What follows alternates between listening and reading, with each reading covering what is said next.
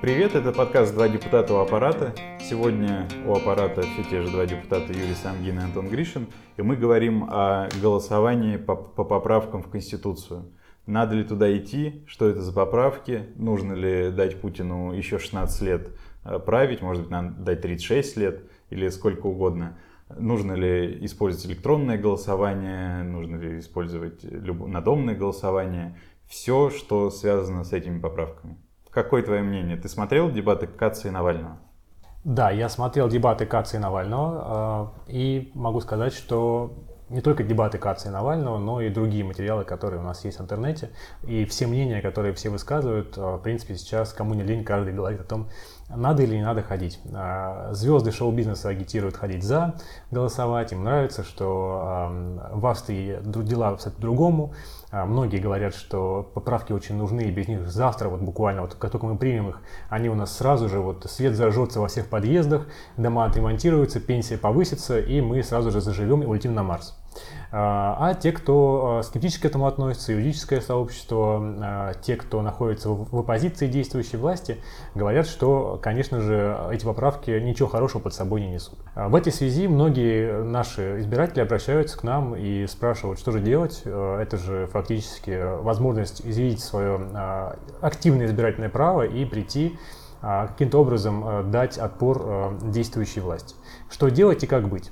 Поэтому, изучая все мнения, мы вот с тобой сегодня обсудим, что нам делать, как быть. Я хотел бы выслушать сначала твою позицию, потому что э, после дебатов Навального и Каца э, ничего не понятно. Все разошлись, э, пыль дорог осела, но э, итогового какого-то э, манифеста и итоговой дороги ни у кого так и не появилось. главный тезис Навального и Волкова заключается в том, что надо участвовать в выборах, а вне выборах участвовать не надо. И вот эти поправки о Конституции — это ни с какой стороны не выборы. Э, для них там отдельный закон. Самое главное, что в выборах все-таки есть какая-то процедура, и там есть какие-то наблюдатели, которые, если все идет совсем плохо, если есть фальсификация, эти наблюдатели говорят миру, что эти выборы были нечестны. На этом голосовании совершенно невозможно будет никак э, установить, это, это были выборы, это были не выборы. То, что сейчас э, карантин остановили только ради голосования по поправкам в Конституцию, я считаю, что это просто, э, ну, в общем, преступно. Люди будут ходить на эти участки, заражаться, члены комиссии будут всех заражать. Э, считаю, что не стоит этого делать, э, потому что результат мы в любом случае честно не узнаем. Ну, у нас, я так понимаю, а, голосование впервые, я так понимаю, в истории, или кто-то поправит меня о том, что голосование будет длиться не один день, а целых семь дней. И начнется оно из электронного формата, и, я так понимаю, можно будет проголосовать, как пишут в благосфере и в интернете, о том, что а, проголосовать можно будет и во враге, и в подъезде. А, то есть бросил просто почтовый ящик соседу бюллетень, и вот ты уже проголосовал. Кивнул телевизору. Благо, что да. то, что приняла Госдума про голосование по почте, пока еще не, не, не вступило в силу, а то можно было бы, в принципе, почтой проголосовать, вообще отличная идея. Да, конечно, а, когда Шулер предлагает тебе 10 способов, как тебя обдурить, то есть электронный способ, способ а, бумажный, способ, а, когда тебе бесконтактно передают бюллетени за двери, там сидит там 10 человек, то приходит тебе текст урны, за, за дверью сидит 10 человек и передает тебе бюллетени. Да? Конечно, в этом мало, мало доверия и мало веры такому голосованию. Но ты вот в данном случае говоришь о том, что надо это игнорировать и фактически не, не признавать. Но были предыдущие выборы в Мосгордуму. Были выборы президента, были муниципальные выборы, были выборы мэра Москвы. Сколько у нас прошло выборов уже за последние несколько лет? Но я не помню такого, чтобы ты говорил или э, кто-то еще говорил о том, что не надо ходить и, и не голосовать э, в Мосгордуму э, на выборах за э, какого-то кандидата. Почему сейчас-то, в чем проблема, что изменилось? Почему ты в 2017 году, когда были муниципальные выборы, не говорил, не ходите, не голосовать, что все, все и так решено, а сейчас ты вот говоришь, что это все ничего не решает, и люди а, сейчас уже как бы отчаянные, и это все как бы никому не нужно. В 2017 году, когда были муниципальные выборы, и нас с тобой избрали депутатами, чтобы э, Иначе бы не возник этот замечательный подкаст с таким названием, да? Это были за все последние, за всю последнюю историю настоящие выборы. Там были кандидаты, все, кто хотел, мог выдвинуться. Все наблюдатели могли наблюдать, фиксировать результаты. И именно благодаря тому, что были наблюдатели на одном из участков, на котором ты был, да, отвоевывал результаты, где хотели переписать э, протокол. Была Это, погоня в ночи. По погоне, да, вот этого не случилось, вот, и действительно были разные кандидаты, Э, явка была небольшая, но те, кто пришел на выборы, неважно сколько их было, да, э, потому что нет порога явки, они проголосовали, наблюдатели и члены комиссии э, результаты их голосования зафиксировали, и все. Выборы состоялись. Мосгордуму было посложнее, потому что часть независимых кандидатов не пустили на выборы, просто жестко, там они все сидели.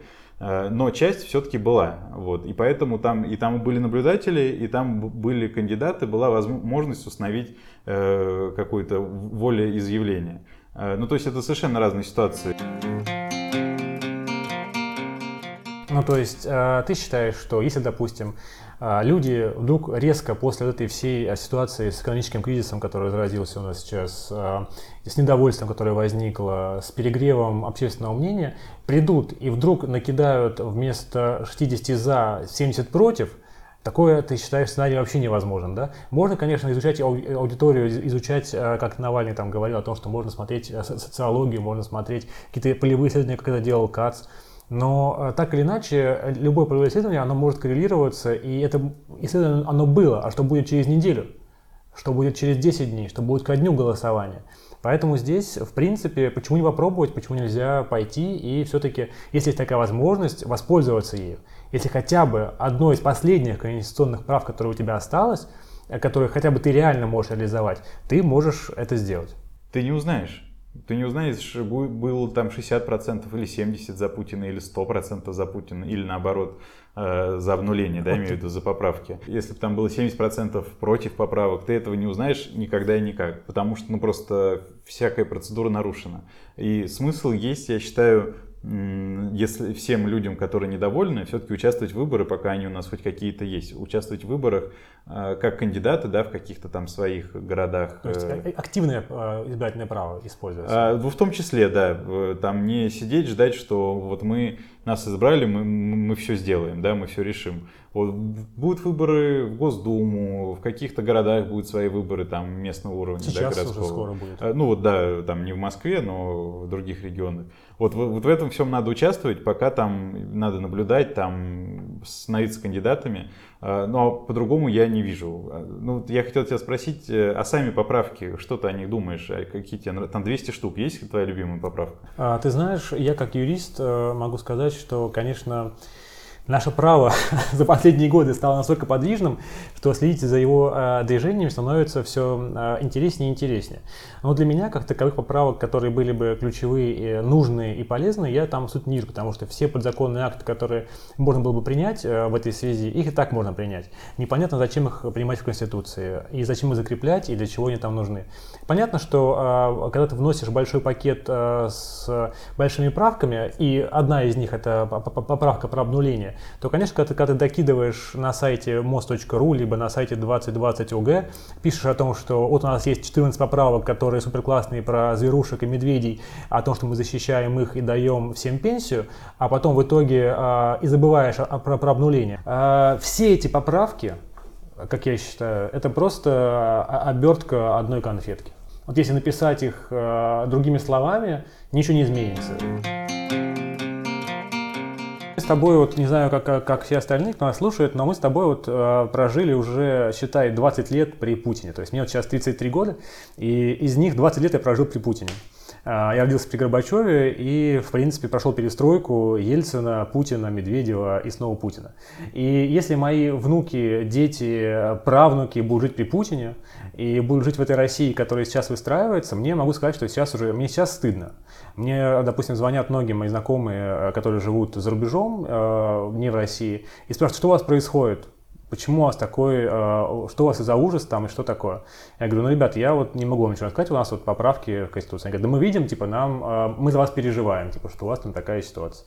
Я говорю, да вот как бы будем бороться, так, как мы можем. Поэтому здесь та конфетка, которая нам преподносится в обертке социальных благ, она в своей, в своей природе таит полностью еще много лет застоя. И почему я лично пойду и воспользуюсь своим правом а, проголосовать, потому что если меня мои внуки спросят там, Дед, дедушка Юра, где ты был 1 июля 2020 года, а это будет уже 2036 год, когда а, президент будет тот же самый, я скажу, ну я прошел а, и сделал все, что я мог, все, что было в моих силах. И не сидел на диване, и не ждал пока, и, и не признавал, и просто смотрел в стену, каким-то образом думая о том, что если я не пойду, то это поможет. Да, конечно, основная, как я вижу, для меня проблема и для всех, это то, что теряется основной принцип голосования.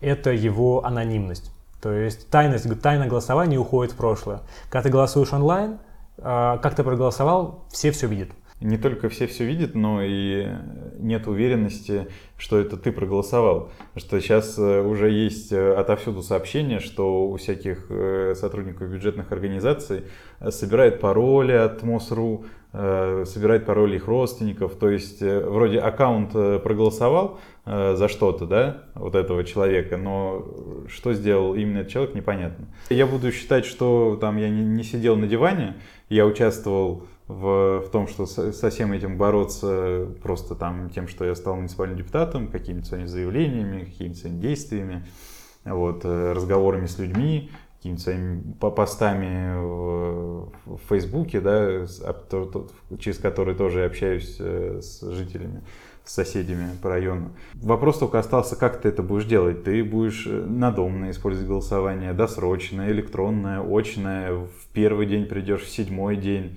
ты выбрал себе путь? Как ты это сделаешь? Я думаю, что, скорее всего, я попробую, потестирую систему электронного голосования. Э, если она не сработает, то я воспользуюсь обычным а, методом бумажным. Но если я не ошибаюсь, там можно прийти на участок и посмотреть, учен ли твой голос. То есть надо посмотреть, какая ситуация будет вообще развиваться, потому что пока еще, я так понимаю, система полностью сбоит, у людей большие проблемы, никто не может подключиться, зарегистрироваться, подать заявку на электронное голосование, хотя там уже подано более 600 тысяч а, заявок на голосование. Однако, скорее всего, я буду голосовать, ну, скорее всего, очно, если такая возможность получится. Но не исключая возможности и электронного голосования.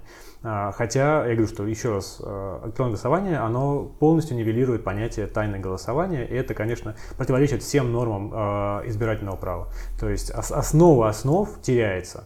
Поэтому, конечно же, его внедрение и голосование через почту, сейчас скоро будем через смс голосовать, но, поэтому здесь у нас э, вариантов нету, будем играть по тем правилам, которые есть, э, по крайней мере попытаемся пошатать тот, который есть. А более того, вот сейчас ты говорил, что вот агитировать, ходить, тоже из, из дебатов, вспоминая дебаты, э, ходить агитировать, просто рассказывать о том, что вот обнуление. Ну, ходить сейчас по квартирам и с людьми общаться и контактировать, это тоже большое напряжение и для людей, и для, и для всех, кто агитирует, поэтому призывать э, так действовать. Ну, можно в соцсетях, да, можно публично, как, как мы это делаем, да, говорить об этом. Ну, многие люди там пишут какие-то комментарии к постам, когда тема затрагивается, но я не вижу вот сейчас даже те люди, которые или против, ну, против обнуления, да, или они не хотят э, вообще в этом участвовать, они не пишут об этом посты. Э, стесняются или думают, что их друзья в там, Фейсбуке, ВКонтакте как-то увидят. их увидят, как-то не так воспримут, боятся чего-то. Ну, то есть люди даже этого не делают. Ну, в, в такой массе. Только какие-то самые активные активисты это делают. А, напишите в комментариях э, в YouTube, э, что вы думаете, пойдете ли вы на участки, э, проголосуете вы за или против, если хотите да, рассказать об этом, или вы будете это игнорировать и ждать настоящих выборов, на которых что-то можно изменить. А, в любом случае, я думаю, что когда есть возможность, действие лучше бездействия. Это был подкаст «Два депутата у аппарата». До встречи в следующем выпуске.